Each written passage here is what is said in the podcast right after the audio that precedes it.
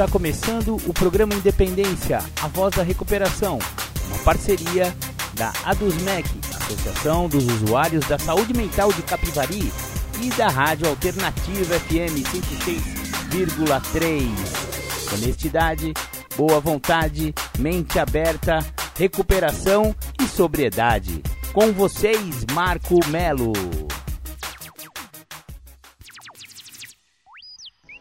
Marco Melo sou eu e você já está no programa Independência desta semana. Seja muito bem-vindo, seja muito bem-vinda a mais um programa que fala sem papas na língua sobre alcoolismo, adicção, que também é conhecida como dependência química, codependência e todos esses assuntos do universo das dependências. Maravilha, maravilha, vamos começar o programa ouvindo aquela de sempre do The Flanders, Um Dia Perfeito.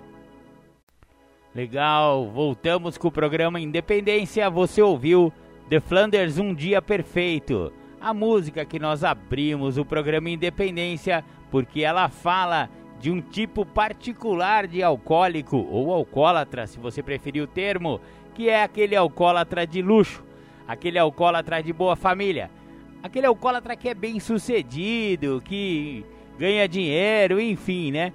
Aquele que pensa que não tem problema com álcool e pode realmente ter, porque o alcoolismo é uma doença e é uma doença que afeta 10% da população adulta do mundo. É, é um problema muito sério e não escolhe raça, credo ou nível socioeconômico ou cultural.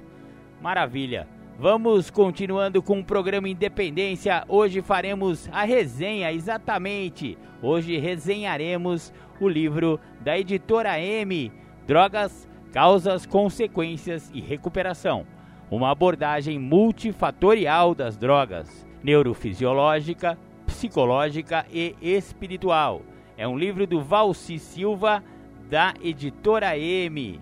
Vamos começando pelo capítulo 1, aonde ele já começa falando sobre as drogas. O que é doença? A doença não é algo que acontece aleatoriamente ao ser humano. É uma forma peculiar de o um indivíduo se expressar em circunstâncias adversas. Assim como as suas outras manifestações, o adoecimento humano pode significar um modo de existir ou coexistir, já que o homem não existe, coexiste. Cada pessoa tem uma história singular, particular, única, tendo necessidade de contar e ressignificar, ou seja, reprocessar essa história. Na história singular de cada um estão contidos os conteúdos inconscientes, sua sexualidade, suas condições socioeconômicas. Dessa forma, conhecer o doente vai além do entendimento de sua doença, pois vai abranger a pessoa como um todo, sua história, suas aspirações, seus medos, enfim, a sua vida e o seu modo de adoecer. Quantos homens caem por sua própria culpa? Quantos se arruinam por falta de ordem, de perseverança, pelo mal proceder ou por não terem sabido limitar seus desejos? Quantas doenças e enfermidades decorrem da intemperança e dos excessos de todo gênero? Esse é um texto de Allan Kardec no livro O Evangelho segundo o Espiritismo. Droga. Se fosse bom, não teria esse nome. A palavra droga, em sua origem etimológica, significa mentira, embuste, ou seja, aquele que usa drogas mente a si mesmo, pois se engana crendo libertar-se de situações ou problemas. Antes os cria em abundância. Conceito: A Organização Mundial da Saúde define como droga qualquer substância que, uma vez introduzida no organismo vivo, pode modificar uma ou mais de suas funções, exceto aquelas necessárias à manutenção da saúde normal. Drogas, portanto, nada mais são do que substâncias químicas. Podem ser extraídas de plantas ou produzidas artificialmente em laboratórios, geralmente imitando uma molécula encontrada na natureza ou transformando-a. Drogas são introduzidas no organismo de várias maneiras. Podem ser inaladas, comidas ou bebidas, fumadas, aspiradas ou injetadas. A via de admissão influenciará nos efeitos. Três tipos de efeitos principais podem ser observados quando se usam drogas. 1. Um, a pessoa fica alerta, atenta, com tendência a falar mais e mais rápido. Sente-se animada, bem disposta e momentaneamente mais apta a realizar coisas tidas como difíceis ou desgastantes. Este é o efeito chamado estimulante. Na gíria se diz que as pessoas ficam ligadas. 2. A pessoa fica mais relaxada e calma, podendo até, conforme a dose, sentir-se sonolenta e mole. Seus movimentos ficam mais lentos e ela reage pouco aos estímulos. Este efeito é chamado depressor. Pode-se referir a ele com outras palavras: sedação ou grog, dopado, etc. 3. A pessoa passa a perceber as coisas deformadas, muito coloridas, grandes ou pequenas, distorcidas. Seus pensamentos podem ficar parecidos com as imagens dos sonhos, bizarros e sem nexo aparente. É o efeito perturbador do sistema nervoso central que se manifesta principalmente em sua atividade perceptiva. Estas drogas são também chamadas de alucinógenas. Seus usuários costumam descrever essa experiência como viagem, enquanto a percepção distorcida é chamada de visual. Quando um jovem diz que está doidão, refere-se a este tipo de efeito. A dependência em drogas é uma doença complexa. É caracterizada por busca compulsiva, algumas vezes incontrolável, e o seu uso persiste mesmo diante de consequências extremamente negativas. Para muitas pessoas, a dependência se torna crônica com possíveis recorrências até após longos períodos de abstinência. O caminho para a dependência das drogas começa com o ato de experimentar drogas. Ao longo do tempo, a capacidade de uma pessoa para escolher não experimentar drogas pode ser comprometida.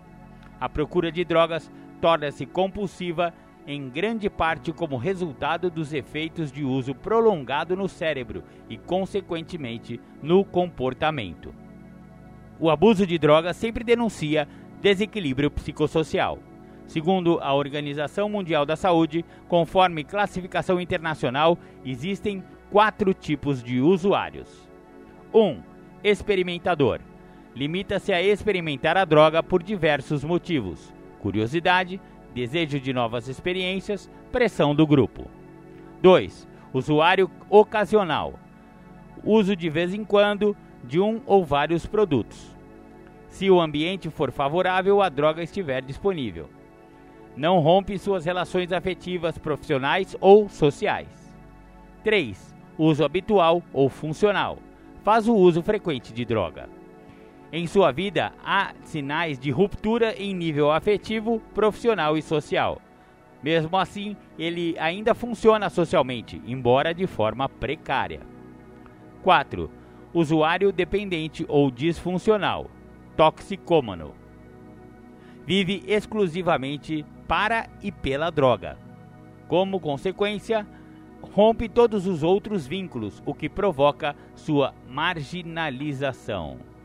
Maravilha, maravilha. Vamos fazer uma pausa, vamos ouvir um som de recuperação e já já a gente volta com drogas, causas, consequências e recuperação.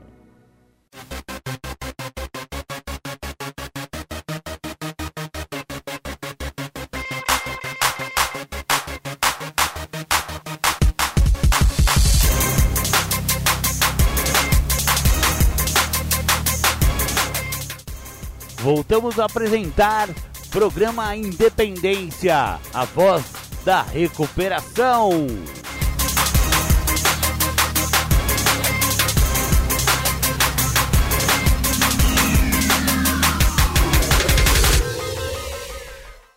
Bacana, fazia um tempão que a gente não ouvia essa aqui no programa Independência, tinha até esquecido do Salomão. Salomão do reggae, menina tatuada. É uma música evangélica, né? Uma, é, um, é uma espécie de louvor em forma de reggae e você vê que também existe recuperação nos meios evangélicos. Maravilha, maravilha.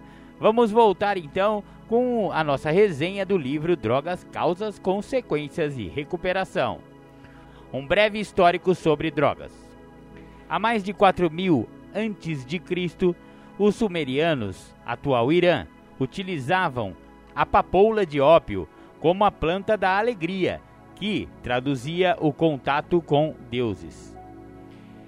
500 anos antes de Cristo, tem-se citação de que o povo habitante do rio Danúbio, rio Volga, Europa Oriental, queimava a maconha, cânhamo, em pedras aquecidas e inalavam os vapores dentro de suas barracas ou tendas. Na antiguidade, o álcool, ou mais comumente o vinho, era conhecido como dádiva de todos os deuses, sendo Baco o deus do vinho. Aproximadamente no ano de 1500, o cactus peyote era utilizado em cerimônias religiosas, no descobrimento da América. O ópio foi por muito tempo cultivado livremente por camponeses por volta do século Como fonte de alívio para sua triste realidade sofredora. Na mesma época, os espanhóis utilizavam as drogas alucinógenas como uma forma de autocastigo, pois para esse povo, droga significava demônios. O ópio, morfina, anestésico, incentivado na Guerra Civil Americana 1776, era utilizado para fornecer alívio à dolorosa vida dos soldados.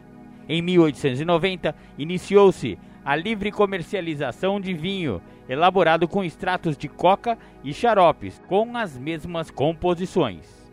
Em 1914, deu-se a proibição da livre negociação e com isso iniciou-se o mercado negro ilícito. Os Estados Unidos faturam cerca de 100 a 200 bilhões de dólares com o comércio de bebidas. Por volta de 1920, instauraram a Lei Seca, proibindo o comércio de álcool. Lei esta que se prorrogou por 13 anos. Durante a Segunda Guerra, receitas de anfetaminas e estimulantes eram utilizadas para combater a fadiga. Barbitúricos hipnóticos, por exemplo, Gardenal, tiveram seu auge em 1950. Viva melhor com a química, lema utilizado pelos laboratórios. Em 1960 foi o auge do LSD, ácido lisérgico. Muitos psiquiatras receitavam impiedosamente o consumo deste tipo de droga. Em 1970, a proliferação da cocaína e de seus derivados, entre eles o crack. E, mais recentemente, apareceu também uma droga sintética chamada êxtase, que abriu campo para o atual largo consumo de drogas, sendo este último o mais popular entre a classe média e a alta, devido ao alto custo da droga. Que razões levam alguém a usar drogas? Segundo a Organização Mundial da Saúde, estarão mais propensas ao uso de drogas pessoas com saúde deficiente, com personalidades vulneráveis ou mal integradas, insatisfeitas ou saturadas com a qualidade de vida, sem informações adequadas sobre a droga e seus efeitos e com fácil acesso a drogas. Correrão menos riscos as pessoas com boa saúde, bem integradas consigo mesmas, na família e na sociedade, com qualidade de vida, bem informadas, com difícil acesso a drogas. Situações possíveis para o uso de drogas, do livro Anjos Caídos, do autor Isamitiba, décima edição da editora Gente. A oportunidade surgiu e o jovem experimentou. Curiosidade. O uso de drogas pode ser visto como algo excitante e ousado pelos jovens. Onipotência juvenil. As drogas podem modificar o que sentimos. Esse poder de transformação das drogas pode se tornar um grande atrativo, sobretudo para os jovens, momento existencial difícil de vivenciar com confiança e segurança. Muitas pessoas acreditam que os jovens usam drogas pela influência de colegas e amigos, pressão do grupo.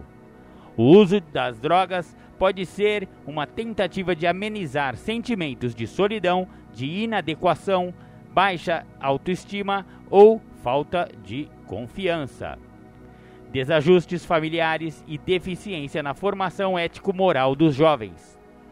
Caro leitor, O texto a seguir, extraído do livro Anjos Caídos de Isamitiba, capítulo 4, página 103 da décima edição da editora Gente, pode nos dar uma ideia mais precisa ou, quem sabe, próxima da realidade que leva pessoas, especialmente jovens, a experimentar e a se tornar dependentes de drogas em geral.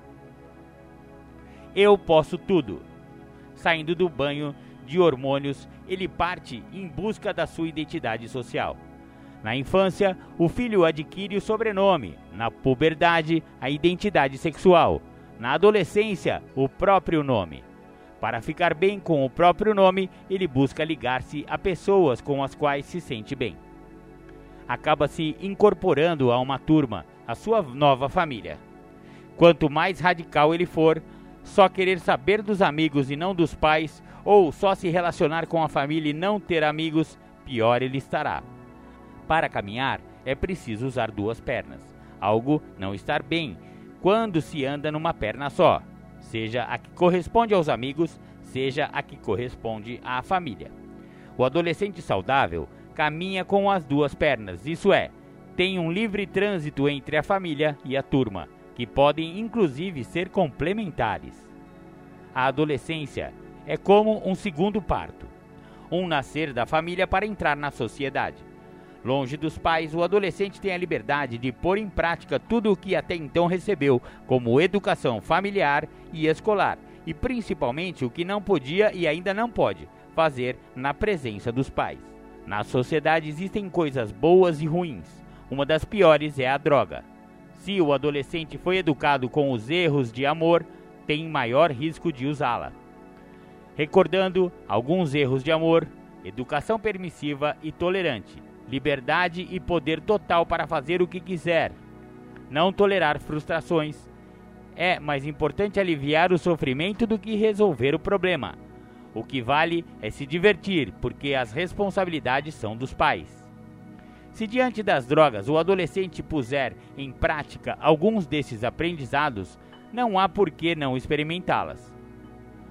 Ainda citando o mesmo livro acima, ele nos apresenta uma visão de como a criança é seduzida, em regra geral, pelas drogas, especialmente pela bebida alcoólica. A leita sedução. Pense num comercial de cerveja. É alegre, cheio de pessoas bonitas e sorridentes, em clima de festa. O marketing vende uma imagem positiva da bebida. Depois de assistir à propaganda, a criança associa a cerveja à alegria. Assim como uma triste cena emociona, a cena alegre a deixa feliz. Desperta a vontade de viver aquela alegria. A criança não estabelece uma avaliação crítica do que vê na telinha, acha tudo absolutamente natural. Para completar, ela observa adultos bebendo cerveja com satisfação, quase repetindo o esquema da TV, o que tem um efeito muito forte sobre ela. Fica dentro dela a seguinte ideia: quando eu crescer, vou tomar cerveja. É interessante observar que nas brincadeiras de casinha, por exemplo, costuma aparecer uma figura com uma bebida na mão. Assim nasce a formação de opinião sobre a cerveja. A criança engole esses elementos que no futuro despertarão para fazê-la sentir-se seduzida pela bebida. A paquera já começou. Por isso deveria ser terminantemente proibida a veiculação de comerciais de bebida, fumo, etc em qualquer horário da programação de rádios e TVs. Muito raramente, a criança associa a cerveja com bebidas que provoquem alcoolismo, embriaguez, um problema que ela vê nos filmes, mas raramente em comerciais. Em geral, não raciocina tendo em vista as consequências. Como se vê, as pessoas recorrem às drogas por razões muito diversas, às vezes até contraditórias. Naturalmente, em nossa sociedade, há muitas razões que são legítimas, como por exemplo, para aliviar a dor, mas que mesmo assim podem levar ao abuso. Ou em outros casos, a legitimidade pode servir mais como um pretexto, como por exemplo, o álcool serve para divertir, mas também para embriagar. O uso de drogas ilegais, no entanto, nunca pode ser considerado como legitimado. Mesmo com drogas aceitas, toleradas ou até incentivadas pela sociedade, é possível chegar ao abuso. As razões ou pretextos invocados são muitos, mas todos têm algo em comum. Fuga diante de dificuldades sociais, familiares ou pessoais. O uso e o abuso de drogas representam o beco sem saída, provocando danos físicos, morais, sociais e espirituais.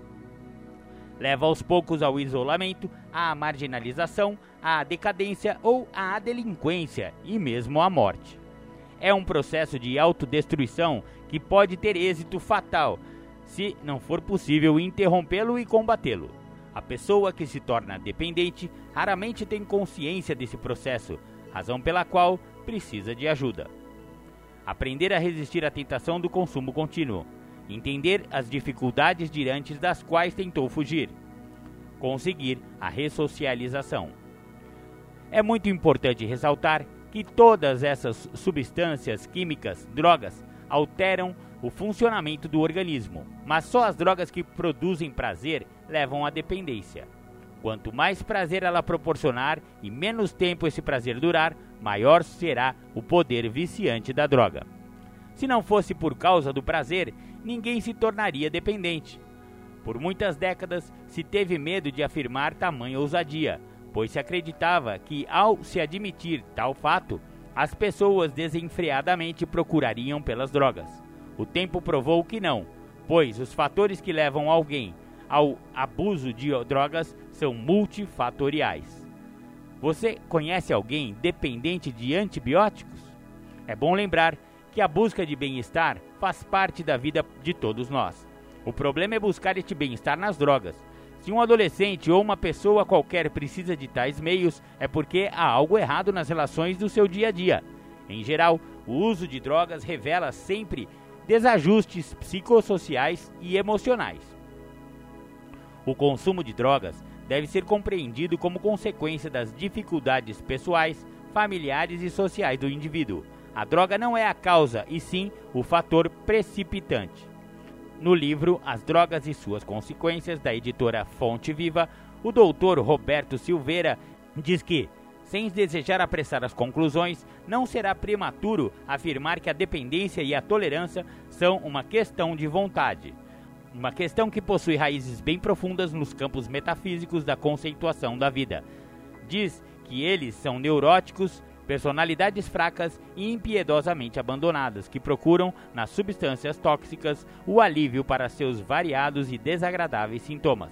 Afirma que, de um modo geral, dois tipos de pessoas entram na droga.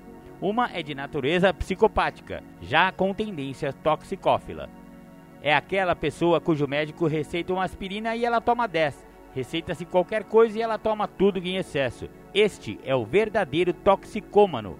É o verdadeiro dependente. Mas existe aquele que entra na droga por fantasia, por fuga, casualidade, por protesto contra os pais e a sociedade. Estes, de um modo geral, encontram a recuperação. O consumo de drogas pode então ser definido como o encontro de três fatores básicos: a droga e seus efeitos, o indivíduo e seus problemas, a sociedade e suas contradições. Bacana, bacana. Vamos ouvir uma música do Legião Urbana só por hoje e já já a gente volta com mais do Valci Silva, drogas, causas, consequências e recuperação.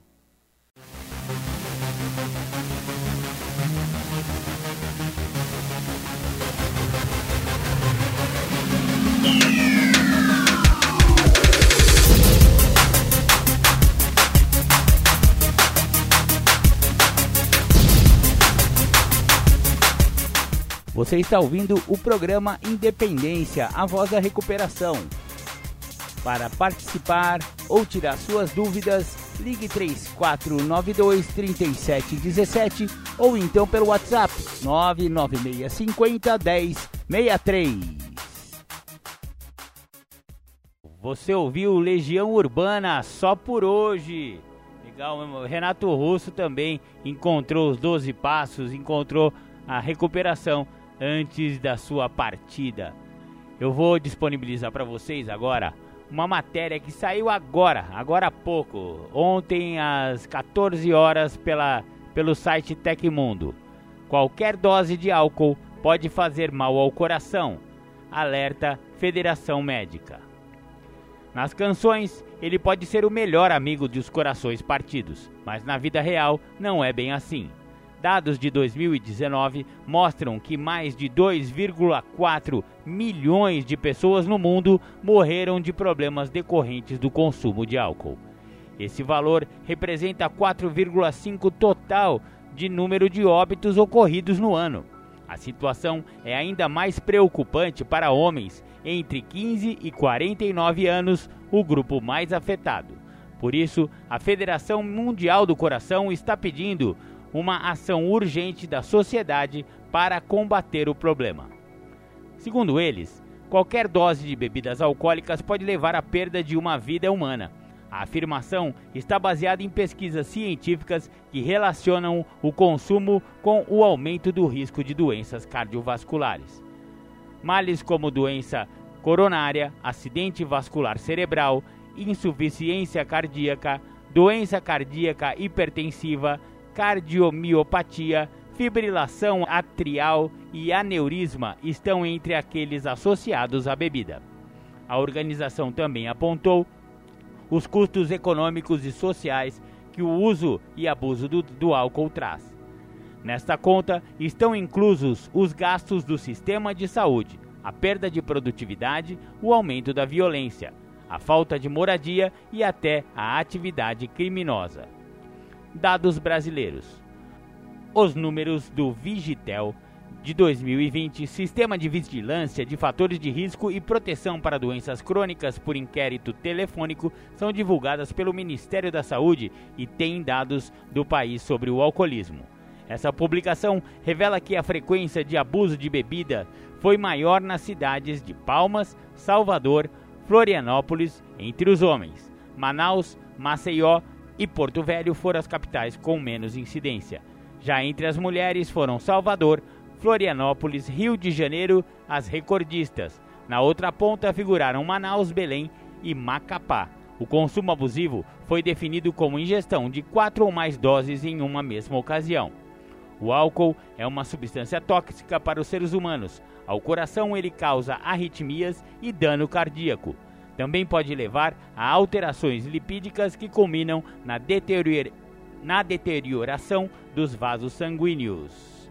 Legal, então essa foi uma matéria curta que saiu ontem no, no Tecmundo, né? Com informações científicas a respeito de qualquer dose de álcool que pode prejudicar o seu coração e você vê que não só eles, né, que falaram também de acidente vascular cerebral, ou seja, derrames, né?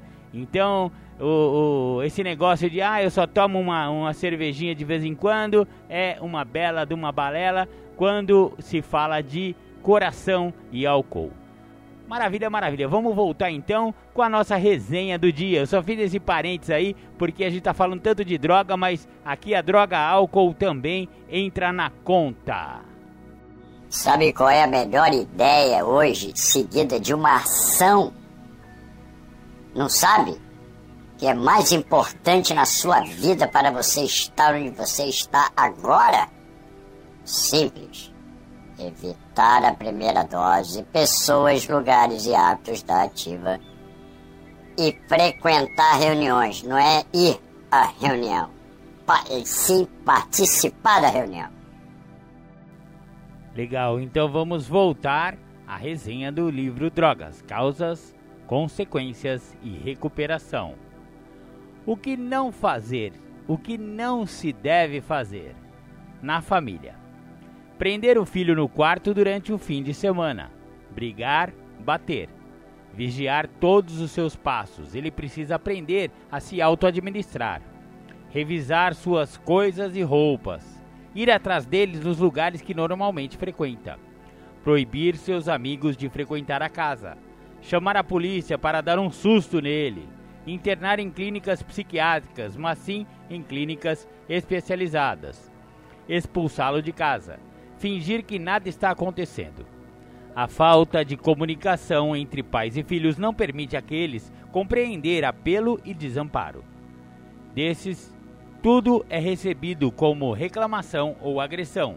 Então, aparecem muitas soluções mágicas. Já fizemos tudo que podia, só um milagre pode salvar nosso filho. Se tiver que ser um milagre será um milagre do amor. Uma cartomante me falou que fizeram um trabalho para ele por inveja. Ela prometeu desfazê-lo.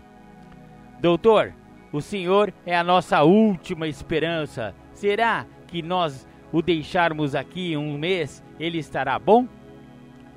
Diminuindo castigos. A prevenção ao uso indevido de drogas, ao contrário do que muitos pensam, não começa na adolescência, mas no momento em que a criança começa a participar da família, fazendo suas artes e teimosias. Na difícil arte de criar os filhos, os adultos muitas vezes acabam usando recompensas e castigos, achando que essa é a melhor forma de educar. Piaget, em 1932, escreveu que os adultos reforçam a heteronomia, sistema de ética segundo o qual as normas de conduta provêm de fora das crianças, quando usam recompensas e castigos e estimulam a autonomia, quando intercambiam, trocam pontos de vistas com as crianças e adolescentes. Por exemplo, no caso da criança que mente, os pais devem evitar castigos. A criança terá a possibilidade de pensar sobre a importância da honestidade, se ao invés de ser punida, for confrontada de forma firme, mas afetiva, com o fato de que outras pessoas não poderão acreditar ou confiar nela. Punir e castigar a criança pode ter três consequências indesejadas. Primeira, cálculo de riscos. A criança tende a repetir o ato, mas tentar, neste caso, poderá se transformar num jovem que desenvolve habilidades incríveis de enganar os adultos, agir e até fazer uso de drogas sem ser descoberto. Segunda, conformidade cega. Por medo, a criança torna-se conformista e incapaz de tomar decisões. Aprende a calar e aceitar, sem questionamentos, tudo o que lhe disserem. E acreditar em conclusões ilógicas, em slogans e em propagandas enganosas. Corre-se o risco de acreditar e confiar em grupos suspeitos, habituados à vadiagem, geralmente envolvidos com problemas de droga e vandalismo. Terceira, revolta. Crianças que por muitos anos se comportam bem, num determinado momento, geralmente na adolescência, decidem que chegou a hora de começar a viver por si próprias, cansadas que estão de satisfazer os pais o tempo todo. Começam então a desenvolver comportamentos que caracterizam a delinquência. Nestes três casos, os pais estarão formando jovens suscetíveis às opiniões e pressões do grupo. Em vez de desenvolverem filhos e autonomia, que é a capacidade de governar a si mesmos, com a vantagem de, levando em consideração os fatos relevantes e os pontos de vista de outras pessoas, o indivíduo pode tomar decisões verdadeiramente melhores para si. O que é dependência? A dependência faz parte da natureza do homem. Uma criança, quando nasce, precisa de cuidados e proteção, ao contrário, não sobrevive. Toda a evolução do ser humano parte deste estado de desamparo original. Durante nossa vida, criamos relações de dependência com objetos, pessoas e situações.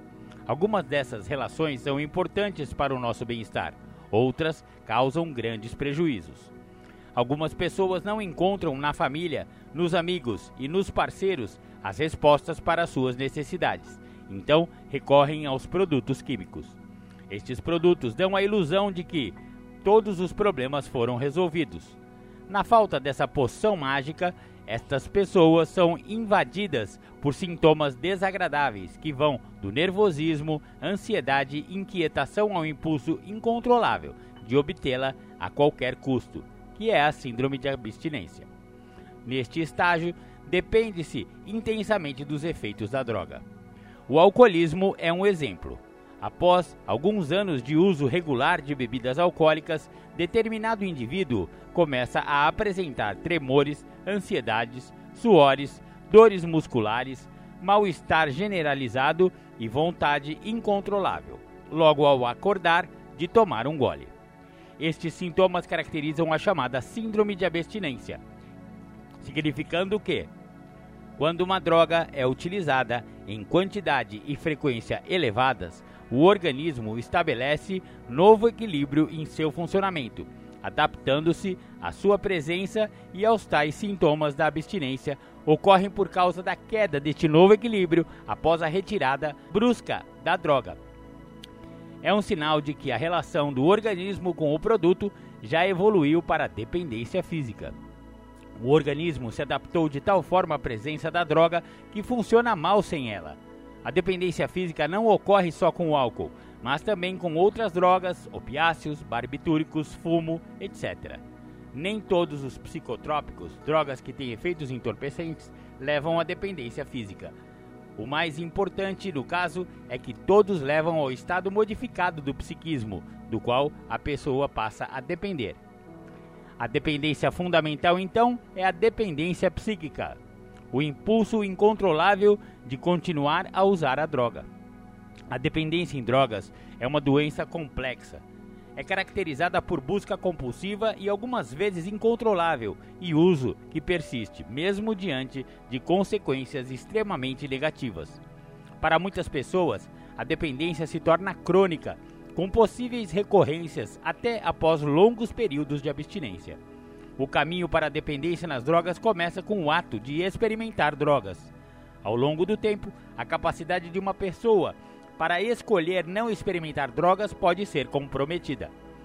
A procura de drogas torna-se compulsiva em grande parte como resultado dos efeitos de uso prolongado no cérebro e, consequentemente, no comportamento.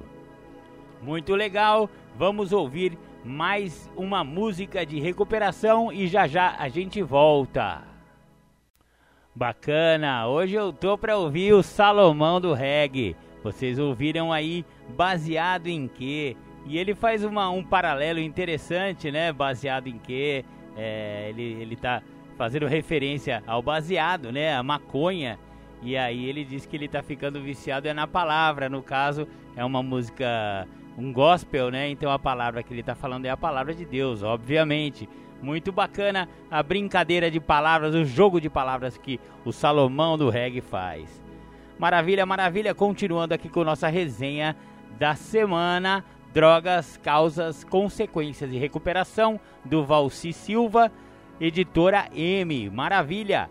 Agora eu, eu levantei aqui um capítulo que eu achei importante, que é avaliando algumas condutas dos pais.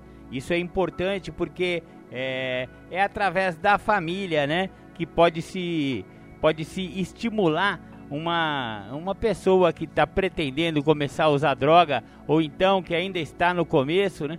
É, algumas condutas dos pais pode fazer a diferença. Quando os pais descobrem seus filhos envolvidos com drogas, é muito importante manter a calma não entrar em pânico, o que a maioria faz, infelizmente. Tem que ser levados em conta os aspectos positivos desta descoberta. A descoberta só pode ser prejudicial quando as atitudes tomadas a seguir trazem mais problemas que soluções. Estas situações abaixo expostas poderão ser encontradas no livro Saiba Mais sobre Maconha e Jovens, capítulo 15 de Issa Mitiba, editora Agora, terceira edição. Negar. Negar a existência do problema com drogas é fazer de conta que ele não existe. A avestruz, ao enfiar a cabeça na areia, não vê mais o problema, o que não significa que o problema deixou de existir. Pelo contrário, fica mais disposto a ele. Ninguém está livre da possibilidade de ter contato com drogas, nem mesmo os nossos filhos. Subestimar. A subestimação é uma maneira inadequada de enfrentar o problema, mas pode trazer um alívio rápido, mesmo que falseie sua gravidade.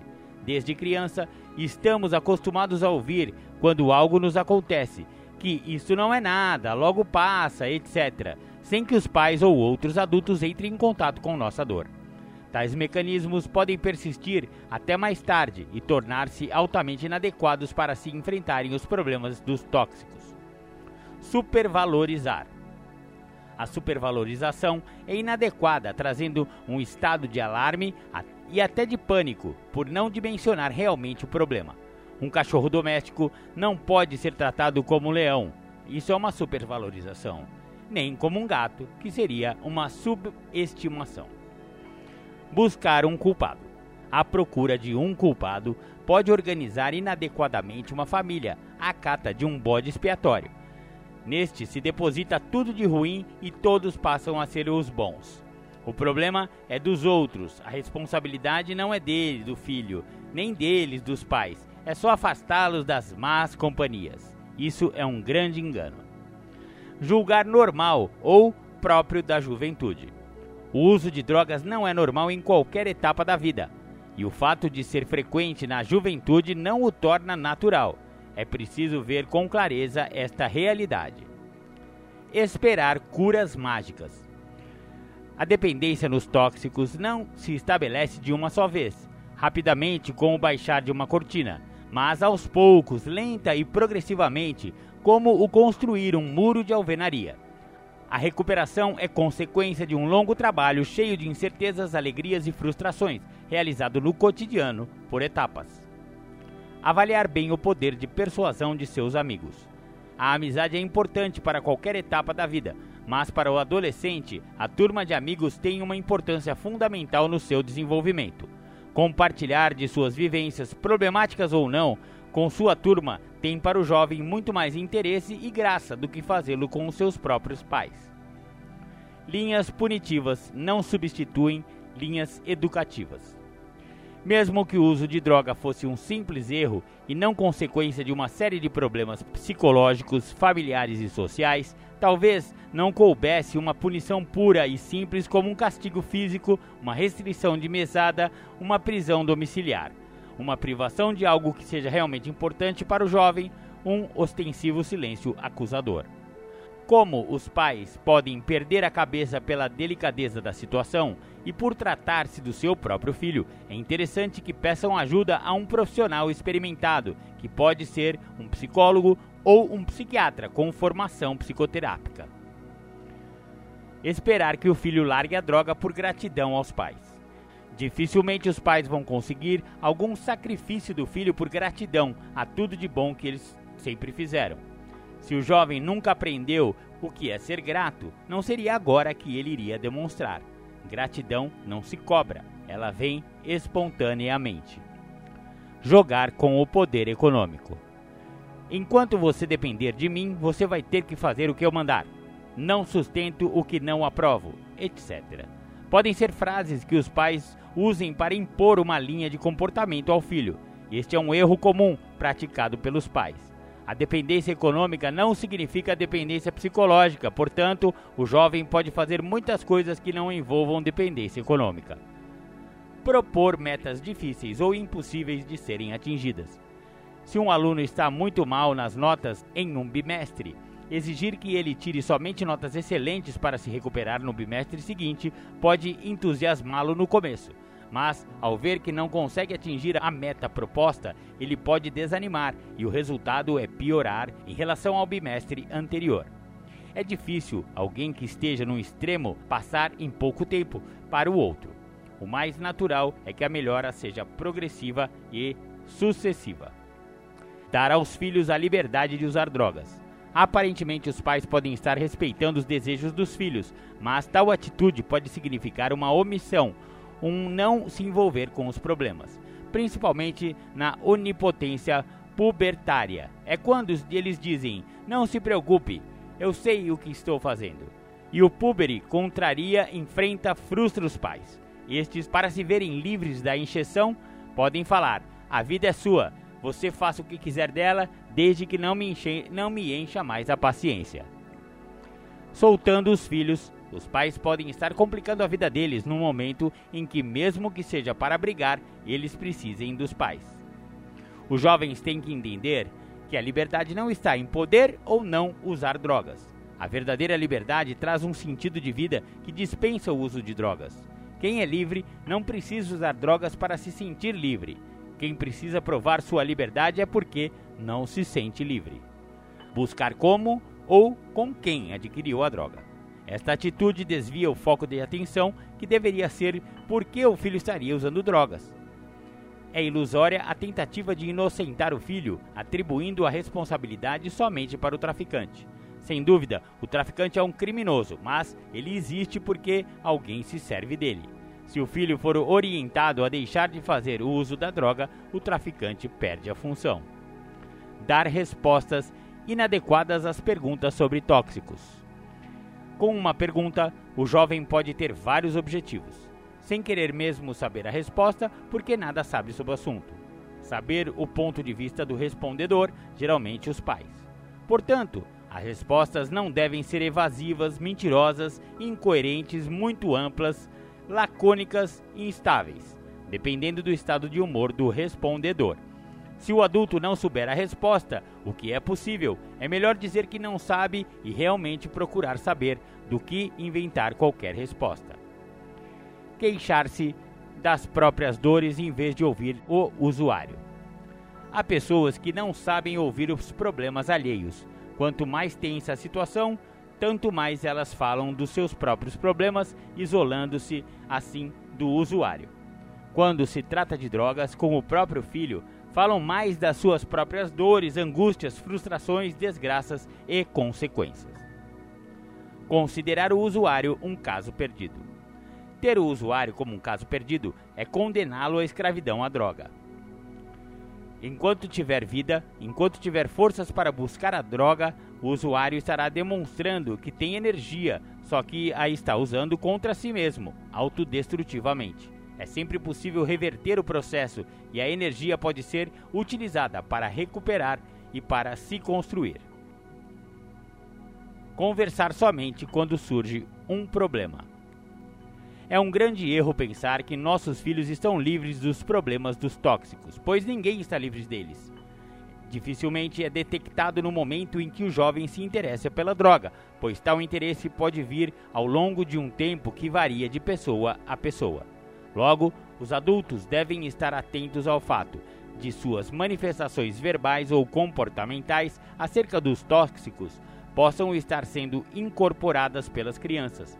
Por isso, a importância de as conversas serem francas e abertas. Muito legal, muito bacana. Então, é, vamos ficando por aqui. Obviamente, esse é um livro extenso, né? com cento, deixa eu ver aqui, ó, 165 páginas, que tem muitos assuntos que são abordados mais para frente. Depois tem a parte espiritual. Ele tem é, sobre os mitos, né? Tem vários mitos que ele ele fala se é verdade ou se é mentira. E tem as consequências espirituais. E tem também sobre todas as drogas, quais são as características das drogas, quais são os efeitos, tal, tal, tal, enfim. É um livro amplo e vasto sobre, sobre esse assunto que você deveria, se quiser, né, adquirir um exemplar desse e ter mais assuntos para poder conversar com seus filhos ou com as pessoas que estão precisando de ajuda. O Valci Silva é pai de dois filhos e marido de Miriam. É psicólogo, nasceu em Tupã, no interior de São Paulo, em 1952. É formado pela Faculdade Metodista, se formou lá em 1981 e sempre desempenhou trabalhos relevantes à sociedade no que concerne ao seu ofício. É coordenador do Ambulatório de Saúde Mental de Tupã, destacando-se como especialista em dependência química, álcool, tabaco e outras drogas. Muito bacana, muito bacana. Então essa foi a resenha de hoje do programa Independência. Vamos ouvir mais um som e depois eh, os nossos apoios culturais para depois só então o nosso segundo bloco. O nosso amor é genial. O nosso amor é amor puro. O nosso amor é o que há, é luz que ilumina o escuro.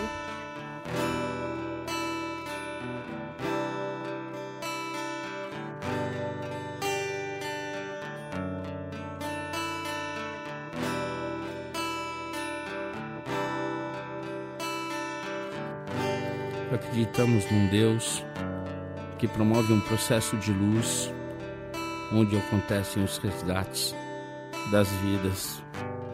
Um Deus que mora em narcóticos anônimos, dentro das salas e dentro dos corações dos adictos em recuperação, para que nenhum adicto morra sem antes conhecer os caminhos de NA. Esse Deus ele tem mensageiros que levam essa mensagem de uma maneira amorosa, porque esse Deus, o nosso Deus, o Deus de NA é só amor. O nosso amor.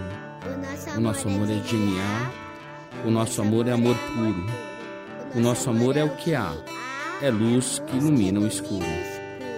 O nosso amor veio dos guetos, viadutos, bares e favelas. O nosso amor é azul e branco, dos becos. O nosso amor é do Deus da aquarela. O nosso amor é de louco, é de valente. É de música cantada por vozes de beleza. É de Armando, Murilo, é da gente. O nosso amor é de proceder com certeza. O nosso amor tem rebolo, tantã e tamborim. O nosso amor tem batuque de coração. É, o nosso amor não tem fim. O nosso amor tem ganzá, pandeiro e muita emoção. O nosso amor é de alma sofrida. O nosso amor é do primeiro mentor. É de criatura não esquecida. É amor de sangue, de luta e de calor. O nosso amor não tem nome. É de Ronaldo, Rodrigo ou Roseli. Nosso amor já passou fome. É amor que não se vê por aqui. O nosso amor é de resgate e ajuda. É amor de mil amores. Amor que tudo muda. Virtudes no lugar das dores. É amor de bicho solto e cicatriz. Amor que se conversa com o olhar. É lágrima seca de mãe feliz. É consciência e capacidade de amar. É amor que dança na pauta. Amor que sonha acordado. É de cada um que faz falta. Amor de prazer, caridade e pecado. É prece do silêncio no peito. É pintura na cara do louco. Amor decente de respeito. É, nosso amor não é pouco. É amor só por hoje. Amor guerreiro. É briga boa para bom brigador. Uma dádiva do amor primeiro. É experiência de vida, é amor. O nosso amor é brilho não esquecido. O nosso amor nasceu sem partida. O nosso amor é amor querido, é amor genial, amor de vida.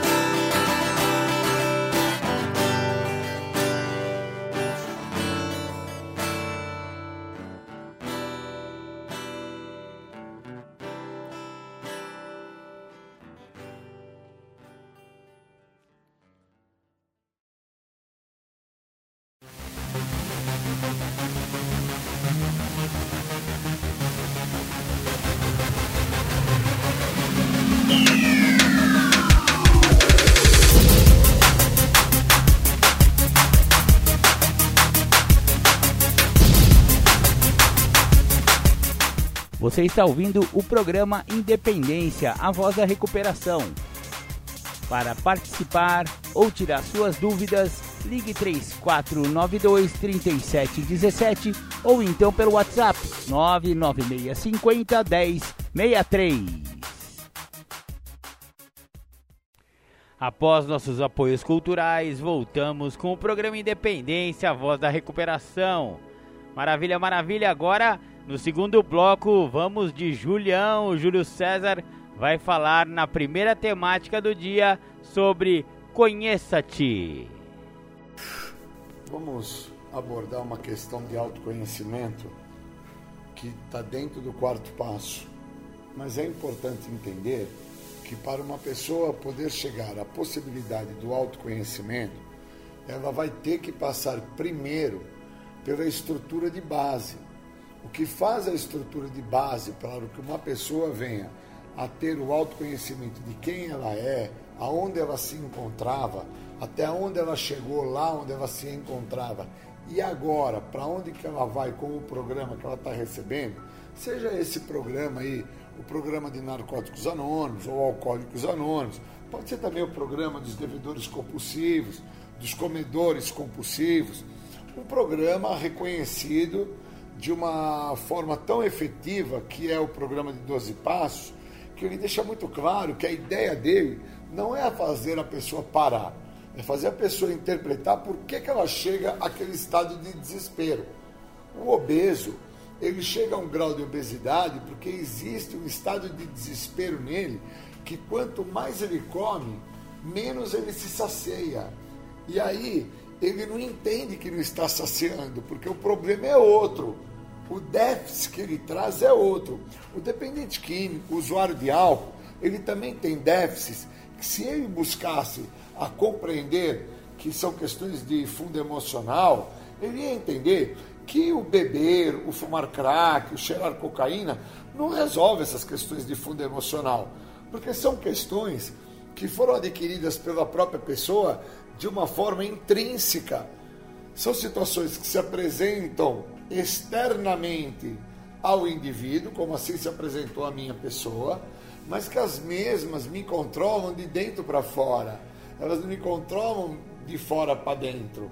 E aí, quando eu me atento, eu já estou numa situação que essa perda de controle, que por muitas das vezes é falada dentro da Irmandade dos Anônimos, eu, se não me atentar que a perda de controle é interna, e que ela é oriunda de uma situação externa, eu não me atento ao que realmente o programa está me oferecendo, que é para com que eu me enxergue, para com que eu me veja, para com que eu perceba quem que eu sou. E o quarto passo do programa dos anônimos, ele faz justamente isso. Ele me esclarece as minhas questões antes do uso de droga, depois durante o uso de droga, aí depois quando eu paro o uso de droga e agora questões sem o uso da substância química. Então eu tenho questões que eu tenho que resolver sem o uso de substâncias químicas, que as mesmas só estão se apresentando por causa que eu estou presente à situação. Elas não se apresentam por se apresentar como se caísse do céu numa forma de um raio de Shazam. Elas se apresentam situações que eu vou ter que solucionar que são situações externas à minha vida, mas que me controlam de dentro para fora, porque eu estou presente. Não tem mais o uso da substância química para me anestesiar. Não tem mais aquela ideia de que eu estou a passar uma situação e por não conseguir lidar com aquela situação, eu vou fazer o uso de uma substância para amenizar. Eu não tenho mais isso. Eu me encontro hoje numa situação com 25 anos limpo que todas as situações que se apresentam, seja o carro que quebrou, seja uma conta de luz que eu tenho que pagar, seja um problema que eu tenha com a minha, com a minha companheira, ou com os meus filhos, ou então no meu trabalho, que eu tenho que passar. Eu não tenho mais como ficar buscando um recurso, uma forma de lidar com aquela situação para que eu não sinta a situação. As maneiras a quais eu buscava antes de ter o programa, que era anestesiando as situações, fumando maconha, cheirando cocaína, bebendo pinga, esses tipos de recurso que eu só entendo depois que eu entro em recuperação, que esses recursos não eram recursos, eram formas que eu tinha encontrado para não lidar com o que é real e verdadeiro. E só é real e verdadeiro porque eu estou presente na situação. Enquanto eu não estou presente, enquanto a situação está se apresentando, mas eu me ausento de estar na situação, eu não entendo a gravidade a qual eu tenho que lidar. E por muitas das vezes, as situações se apresentam com uma grandiosidade, uma importância que eu também acabo não interpretando que é tão importante de se perceber, de se entender os motivos que aquilo está presente na minha vida e que eu acabo precisando da ajuda de um terceiro. Por isso que o programa fala que para que você tenha um contato de autoconhecimento, você tem que passar os três primeiros passos primeiro. Você tem que entender que você não pode, alguém pode, mas você tem que deixar. Porque no primeiro passo eu reconheço um estado de debilidade. eu reconheço um grau de comprometimento que eu tenho com uma série de situações que se apresentam na minha vida, que por muitas das vezes eu não estou presente aqui. Eu estou lá, mas não estou presente. E o segundo passo se mostra muito presente quando o outro me mostra a minha ausência na situação. Que eu estou ali, o processo está acontecendo, mas eu estou ausente, porque o outro está vendo que eu estou me ausentando de fatores de responsabilidade que me cabem. Não é que o outro, um terceiro ou uma quarta pessoa, não tenha que assumir a responsabilidade que cabe a ela também. Eu preciso olhar a primeira pessoa do singular, que sou eu, que é a pessoa mais importante do universo. E muitas vezes uma terceira, quarta pessoa está tentando fazer com que eu me perceba que existe uma necessidade na minha pessoa em fazer parte da onde eu estou me ausentando a estar. Por isso que o segundo passo é importante, quando fala, falamos e ouvimos os outros, e eles nos mostram o que está funcionando. E muitas vezes o que o outro me mostra que está funcionando é que eu estou ausente daquela situação, então eu não enxergo o que está funcionando. A única pessoa que enxerga é a outra pessoa que está tentando me mostrar. E aí, quando isso se mostra presente na minha vida, o terceiro passo, ele se faz completo. Porque aí eu deixo de viver as minhas vontades para exercer uma responsabilidade no que é necessário. Quando eu consigo interpretar que as minhas melhores ideias, as minhas vontades me levaram até onde eu cheguei, que foi no momento de estado de desespero, por não saber lidar com a situação ou com a circunstância que se apresentava, e aí eu busquei um recurso que foi fumar um baseado, cheirar uma cocaína, fumar uma pedrinha de crack ou beber uma pinga. Quando eu consigo ficar lúcido a esse ponto, eu começo a perceber que a ideia do quarto passo que está dentro da probabilidade do autoconhecer-me, ela é real. Porque aí eu começo a me conhecer dentro de pontos que eu nem sabia que existiam na minha personalidade. Que dentro das minhas vontades, eu prefiro que as mesmas aconteçam, sejam feitas, para que eu não tenha que assumir os fatores de responsabilidade que vão vir a partir do momento que eu faço a minha vontade. E esses fatores de responsabilidades que vão vir a partir do momento que eu faço a minha vontade, é o que pode muitas das vezes, no meu caso, é o que na maioria das vezes me trouxe problemas. Pois eu sempre quis que as minhas vontades fossem feitas. Eu nunca quis com que o outro me mostrasse que a maneira a qual eu estava a fazer iria me trazer problemas. Pois se eu permitisse com que isso acontecesse, obviamente eu teria trazido para o Júlio menores dores, menores problemas, menores consequências. Óbvio que não iria deixar de existir dores, consequências e problemas. Iria ter, Júlio? Sim, iria ter. Por que queria ter? Porque eu estou presente. Só não tem quando eu não estou presente. Eu só não sinto quando eu não estou lá. Agora, quando eu estou, obviamente eu passo a sentir. Então, eu acho extremamente importante quando o outro vem e mostra o que está funcionando para ele, quando o outro vem e me fala: olha, desta maneira que você está fazendo, você não vai ter sucesso. E aí eu questiono, porque uma das características da doença da adicção, dentro dos seus sintomas mais primários, é o questionar, é o indagar, é o justificar, é racionalizar. São questões muito primárias. E esta doença, ela trabalha dessa forma primária.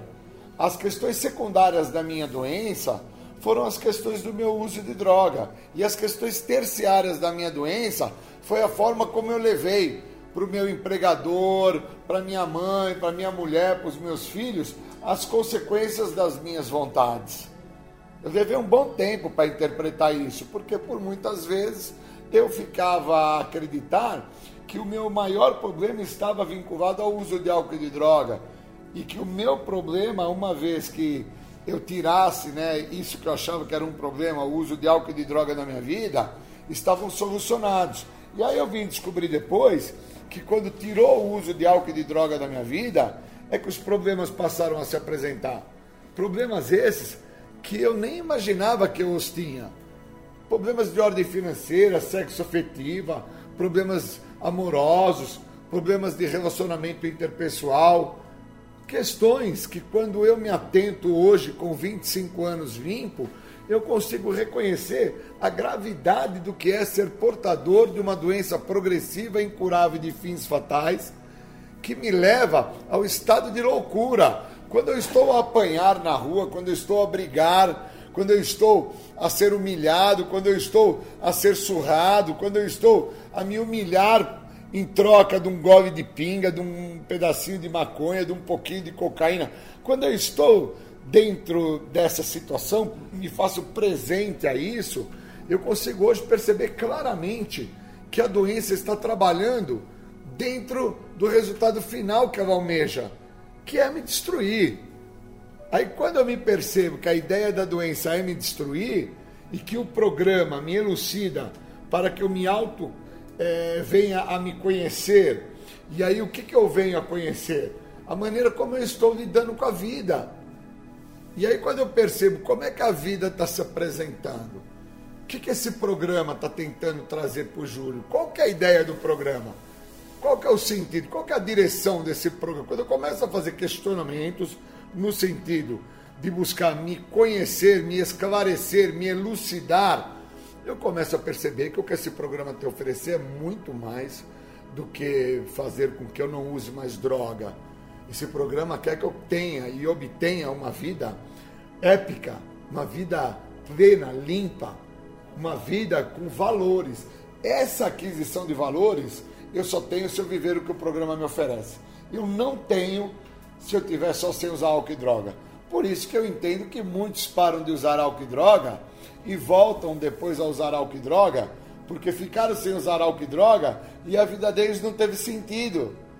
E aí, quando eu encontro com pessoas que se mostram dentro dessas características, eu percebo quanto que eu estou evoluindo através do que o programa me oferece. Porque aí eu entendo por que, que eu não estou a fazer como aquela pessoa a qual acabou por voltar a usar droga por que, que eu não fiz é, da maneira que ela fez? Por que, que eu não usei como recurso em relação ao que estava se apresentando a ela, onde ela está presente? Por que, que eu não usei como recurso o uso da substância? Porque eu já me autoconheço e já entendo que o uso da substância não vai mudar em nada. Ao contrário, vai me comprometer, porque uma vez que eu esteja sobre o efeito da substância química, eu perco a relação de consciência com a situação. E eu preciso entender dentro de uma relação no hoje, no agora, que é o que o programa oferece, aonde que eu me encontro. Se eu não entendo aonde que eu me encontro, suponhamos que eu hoje estivesse dentro de um sistema carcerário.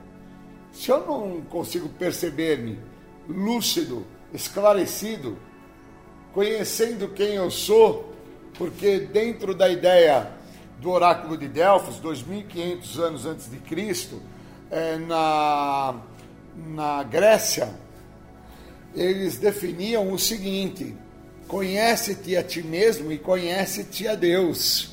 Então, se eu estou no sistema carcerário e ali eu não me autoconheço, não me vejo como uma pessoa que sofro da inveja, sofro da ganância, sofro de uma ideia de obtenção, aonde eu quero obter aquilo que não é meu, não importa a forma que eu vou fazer, se eu vou roubar, matar, não me importa. O que importa-me é ter aquilo. E por buscar desta maneira, almejando ter algo, eu acabo chegando ao sistema prisional e não me atentar à forma como eu cheguei ao sistema prisional, aonde eu estiver eu vou passar batido. Então, se no sistema carcerário, que é um espaço de reclusão que me faz olhar o que é que me fez chegar até aquele ponto, um ponto tão crucial na vida de um ser humano, né? Ele não se atentar, ele não vai se atentar dentro de uma comunidade terapêutica, ele não vai se atentar dentro de um sistema psiquiátrico, ele não vai se atentar dentro é, de um regime hospitalar. Porque dentro de um sistema carcerário que o obriga a ter que lidar com fatores de responsabilidade, de culpa, ele não se percebe, como é que ele vai se perceber dentro de um sistema tão vulnerável para que assim ele não lide com a realidade que se apresenta. Porque se ele está no sistema de uma comunidade terapêutica, de um hospital, ou se ele está dentro de um sistema psiquiátrico, ele vai buscar meios e maneiras, através de uma questão medicamentosa, ou através de uma literatura, ou até mesmo através de uma posição de ausência aonde ele se encontra, para ele não lidar com o que é real e verdadeiro para ele, que é o estado que ele chegou, que é aonde ele está ele precisa, no mínimo, fazer parte da onde ele se encontra para que ele possa obter uma resposta e, com isso, se autoconhecer. Por isso que é tão complexo uma pessoa se autoconhecer. Porque ela tem que se dar uma chance, e essa chance não se dá. Porque a pessoa, vamos pensar assim, ela parou só de usar. A chance se dá quando ela então entende quais os motivos que a levam a ter que parar de usar. E hoje para mim é muito claro, o que não me permite mais hoje voltar ao uso não é o não querer usar, é o que o programa me oferece. Ele me ofereceu a liberdade. A liberdade em relação à minha maneira de pensar, minha forma de agir, meu jeito de ser. Então eu me encontro liberto, conhece-te a ti mesmo e conhece-te a Deus e entende aonde você chegou. E aí tudo fica mais fácil, tudo fica melhor, eu posso então viver uma vida épica, uma vida muito melhor do que as vidas que eu vivia, que eu achava que eram vidas boas. E na realidade eu estava comprometidíssimo. Eu estava muito longe de viver o que eu vivo hoje. Eu queria deixar essa deixa sobre o autoconhecimento. Não se conhece porque não se está usando droga. Conheces-te a ti mesmo, conhece-te a Deus quando se é direcionado para isso. E o programa faz muito bem essa função. Te direciona dentro daquilo que você desconhece, que é você mesmo. Obrigado e bons momentos. Bacana, Júlio César. Obrigado aí pelo seu depoimento e pela sua temática. Agora o Julião vai, na segunda temática dele, falar sobre equilíbrio emocional. Bom, obrigado pelo convite. Vamos trabalhar, vamos falar de equilíbrio emocional. E para falar de equilíbrio emocional, tem uma passagem na literatura do texto básico, que é um texto que eu gosto muito, na página 51, que fala o seguinte: Quando esquecemos onde reside a nossa verdadeira força, rapidamente ficamos sujeitos aos mesmos padrões de pensamento e ações que primeiro nos trouxeram para o programa, acabando redefinindo as nossas crenças e nossa compreensão até o ponto de enxergar que a nossa maior necessidade é o conhecimento da vontade de Deus em relação a nós e a força para realizar. Então, quando eu me esqueço aonde reside a minha verdadeira força, que a minha verdadeira força reside no equilíbrio emocional, que para ter equilíbrio emocional eu tenho que ter um programa, quando eu me esqueço disso, são nos dias que eu me encontro fora do programa. Quais são os dias que eu me encontro fora do programa e me encontro à disposição da doença? É quando eu acordo e não tenho boa vontade para viver.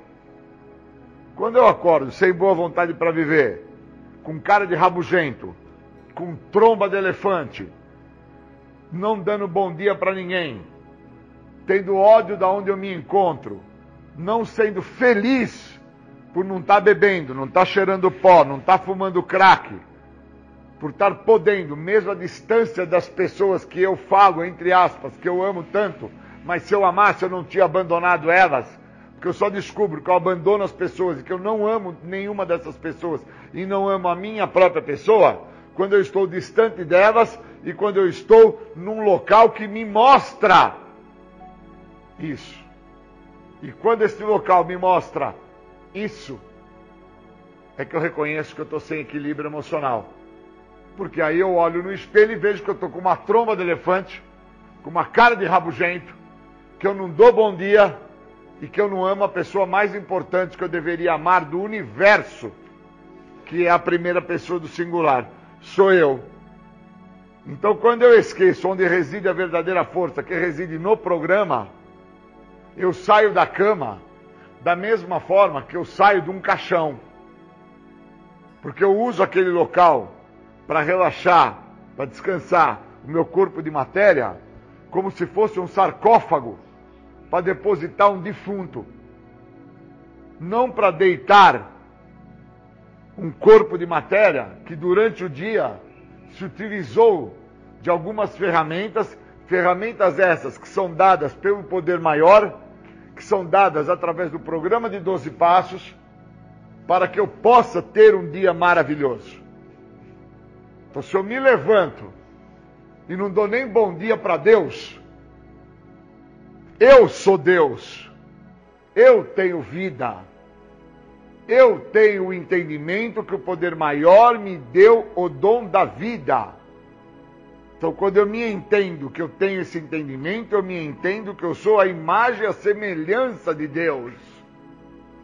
Então, eu tenho que entender onde reside a verdadeira força nesse Deus. Reside naquilo que esse Deus acredita. O que eu acredito é o programa. E se o programa fala que eu tenho que ir contra a minha maneira de pensar, minha forma de agir e meu jeito de ser, e eu não faço isso quando eu me levanto, porque eu não dou bom dia, eu não sorrio, eu não tenho graça e não vejo graça em nada à minha volta, eu estou em desequilíbrio emocional. Porque no segundo passo fala que falamos e ouvimos os outros e eles nos mostram o que está funcionando. E o que, que o cara me mostra quando eu dou bom dia para o outro? Ele me mostra que a vida dele, ao me responder bom dia este outro, a vida dele está fluindo. Porque ele não levanta da cama como se ele estivesse dormindo num sarcófago. Como se ele tivesse ali depositado o seu corpo de matéria e estivesse por levantar por uma obrigação. Ele levanta para viver, porque ele tem Deus, ele tem um poder maior que deu para ele a compreensão que o equilíbrio que ele precisa reside no programa, não reside nele. Reside no programa. E só tem equilíbrio emocional quem está no programa. E se não está no programa, não consegue entender isso. Então, quando eu fujo desse equilíbrio emocional, eu perco a chance de entender aonde reside o bem-estar. E o bem-estar reside dentro do que os passos têm a me oferecer. Os passos me oferecem a libertação da doença da adicção, um segredo que tanto escapou e sempre foi um segredo que tanto me escapou, por causa que o Júlio em si sempre acreditou na sua maneira de pensar, na sua forma de agir, no seu jeito de ser. O acreditar nisso foi o que me gerou um desequilíbrio emocional. E eu fui buscar no álcool e fui buscar na droga uma forma de compensar esse desequilíbrio. E aí, a hora que esse fator de álcool e droga estava inserido na minha vida, de uma forma contínua, por repetidas vezes, repetidos dias, repetidos anos, o equilíbrio não existia então. O que é que existia? Um desequilíbrio. E esse desequilíbrio, ele trabalhou em todas as áreas da minha vida. Então eu em desequilíbrio emocional, eu em desequilíbrio financeiro, eu em desequilíbrio material, eu em desequilíbrio pessoal, eu em desequilíbrio psíquico. Então o desequilíbrio trabalhou de uma maneira na minha história de vida que quando eu chego ao programa e o programa me fala que eu preciso entender onde reside o equilíbrio, reside na prática do programa.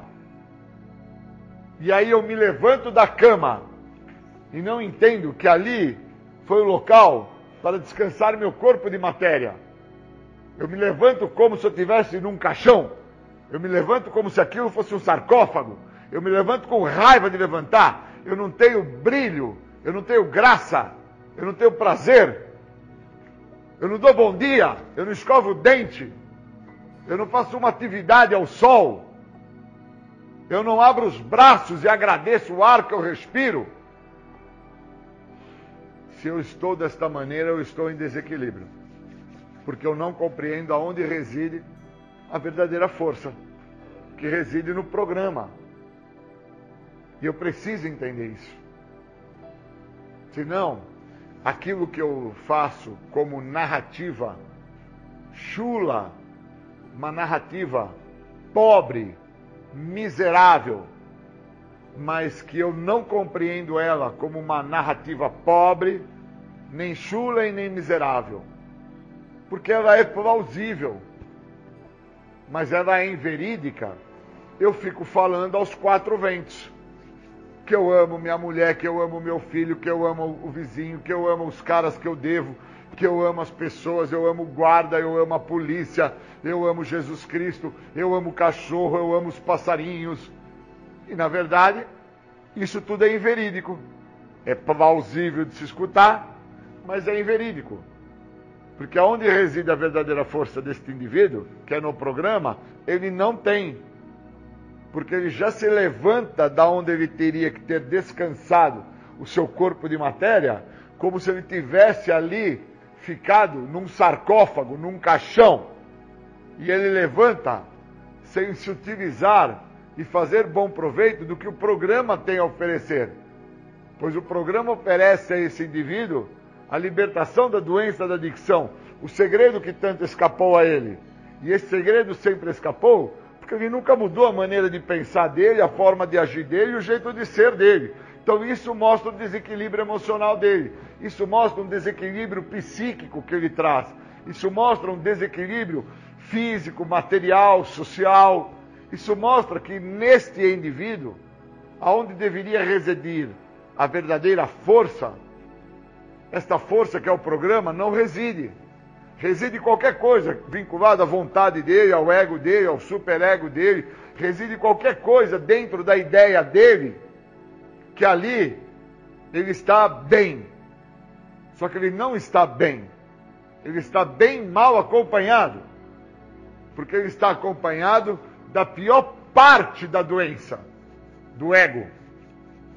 Porque ele não entende que para com que ele tenha força para combater o ego, para combater sua forma de pensar, para combater sua maneira de agir, seu jeito de ser, ele tem que viver o que o programa oferece. E para viver o que o programa oferece, ele vai ter que estar disposto a ter que dar determinados passos, fazer determinados passos, se envolver em determinados passos. É um processo de continuidade. A pessoa não entra em recuperação porque ela para de usar droga. Ela entra em recuperação quando ela compreende os motivos que a levaram a usar droga, dentro do desequilíbrio que ela trazia com ela, e que ela foi buscar no uso de álcool e de droga uma forma de compensar o que faltava para ela. Faltava pai, faltava mãe, faltava dinheiro, faltava casa, faltava carinho, faltava, faltava, faltava inúmeras coisas que formaram este desequilíbrio na vida desta pessoa. E aí ela encontrou no uso de álcool e de droga uma forma de compensar o que faltava. E ela até se sentiu equilibrada ali.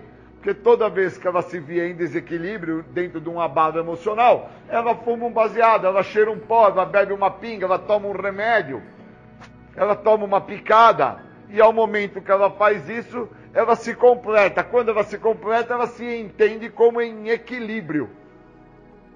E uma vez que eu entrei em tratamento, entrei em recuperação, eu só me vejo em equilíbrio quando eu me faço bom uso do que o programa tem a oferecer. E o programa me oferece de uma forma de continuidade. Então, todos os dias eu posso ter um bom dia? Sim, através do que o programa me oferece. Uma força muito maior do que a força contrária, negativa, nociva a qual eu tenho comigo e eu imprimo esta força de uma forma externa.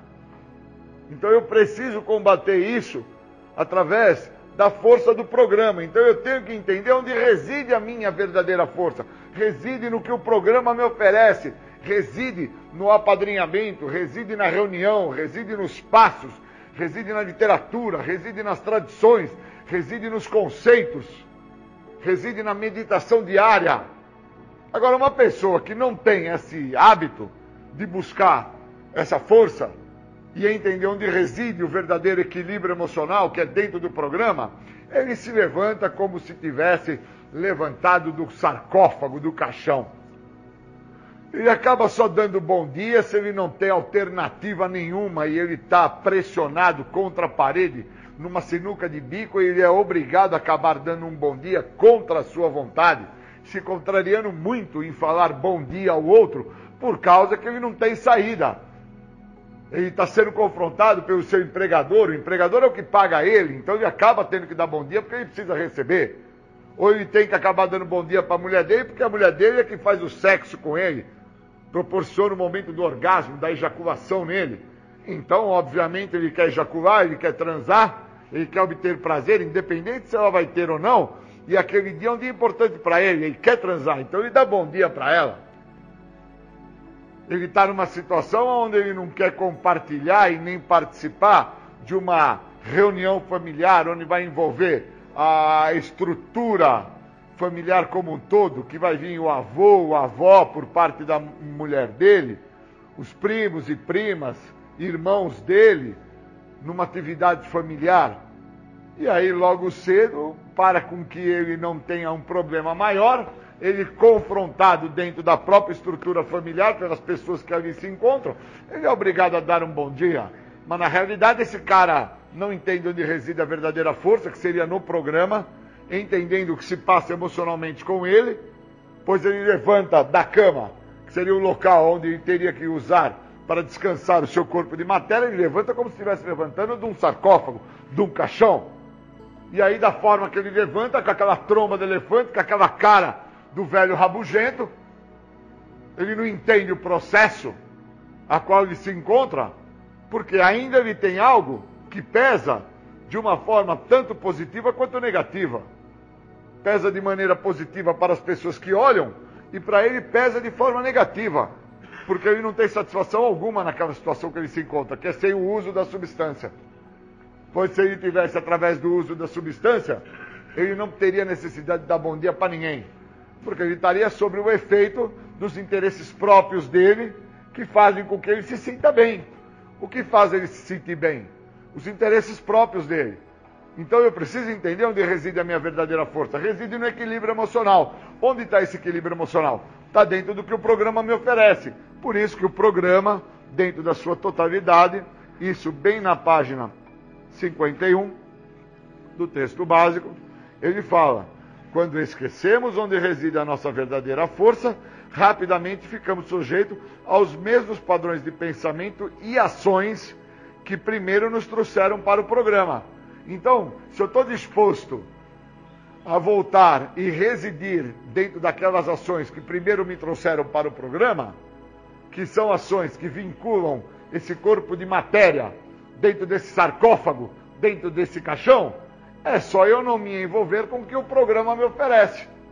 Pois o primeiro passo me oferece a condição de admitir que eu sou impotente, se o significado de impotência no dicionário é debilidade, o primeiro passo me dá condição de entender o quanto débil eu sou, a ponto de não entender que o programa pode me ajudar até mesmo para ter um descanso do meu corpo de matéria. Caramba! Se eu estou então dentro de uma condição propiciando a minha pessoa dor e sofrimento, é só eu esquecer onde reside a verdadeira força, que é no programa, onde no segundo passo o programa me dá condição de entender por qual motivo falamos e ouvimos os outros. Por que, que eles nos mostram o que está funcionando para eles? Porque eu tenho que entender o que fala no segundo passo, onde reside a minha força para entender o que o outro tem para me oferecer. Pois eu tenho que vir acreditar que algo maior do que a minha pessoa, do que o meu ego, do que a minha exigência, é o que pode me devolver a saúde mental. Porque eu sofro de uma ausência psíquica. Está escrito na literatura. A perda do meu senso de limite me impede de entender que eu sou uma pessoa sem limites, que eu quero as coisas da minha maneira. Então, quando eu vou interpretando o programa através da onde reside a verdadeira força que eu necessito para que eu tenha equilíbrio emocional, para que eu tenha um dia maravilhoso, para que eu desfrute deste dia, quando eu começo a entender esse processo, eu começo a desfrutar de um benefício que o programa me oferece, que eu nunca tive contato com esse benefício enquanto me conheço por gente. Por isso que num determinado ponto da minha vida, a perda deste equilíbrio, não importa se foi com 5 anos de idade, com 10, com 15, com 30 ou com 50, não me interessa. Num determinado ponto da minha vida, esse meu desequilíbrio emocional, ele toma uma proporção e eu me drogo.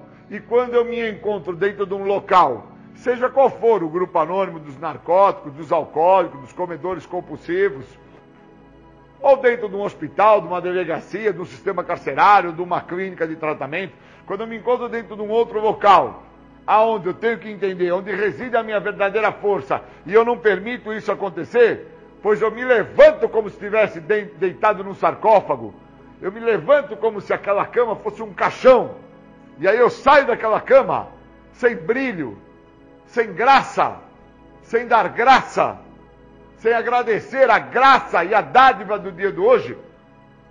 Quando eu faço isso, eu estou indo contra o que o programa me oferece. E se eu estou indo contra o que o programa me oferece, aquela narrativa chuva, barata, falsa, que é plausível, mas é inverídica, eu nunca vou assumir para mim que é inverídica. Quando eu ficava gritando aos quatro ventos, agora que eu estou sem droga, eu amo meu filho, eu amo minha filha, eu amo vizinho, eu amo meus devedores, eu amo cachorro, eu amo a polícia, eu amo bombeiro, eu amo pipoqueiro, eu amo açougueiro, eu amo borracheiro. E na verdade eu não amo ninguém, porque eu não amo a primeira pessoa do singular, o eu, porque eu sofro do desequilíbrio emocional. Eu não entendo onde reside a verdadeira força para que eu tenha um dia magnífico, um dia maravilhoso. Então, dentro de todos os anos que eu tenho de tratamento, eu consigo compreender claramente que ao me levantar, eu me levanto com a doença, pois eu me deito com o tratamento.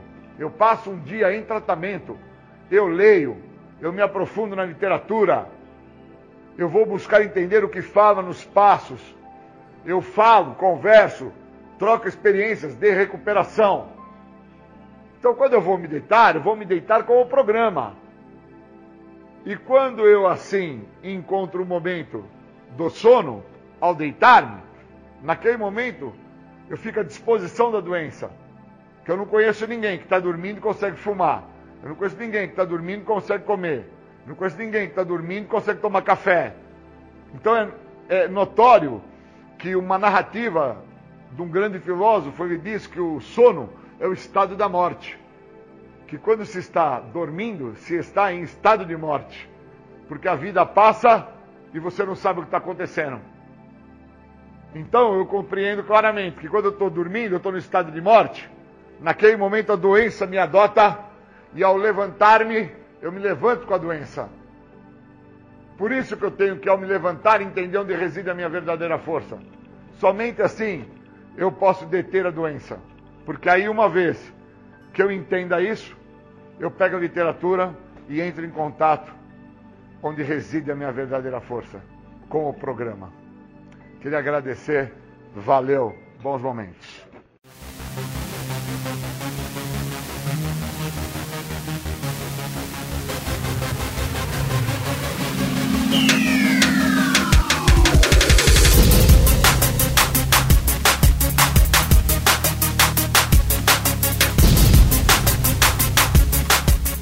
Você ouviu o programa Independência, a voz da recuperação, uma parceria da ADUSMEC, Associação dos Usuários da Saúde Mental de Capivari e da Rádio Alternativa 106,3.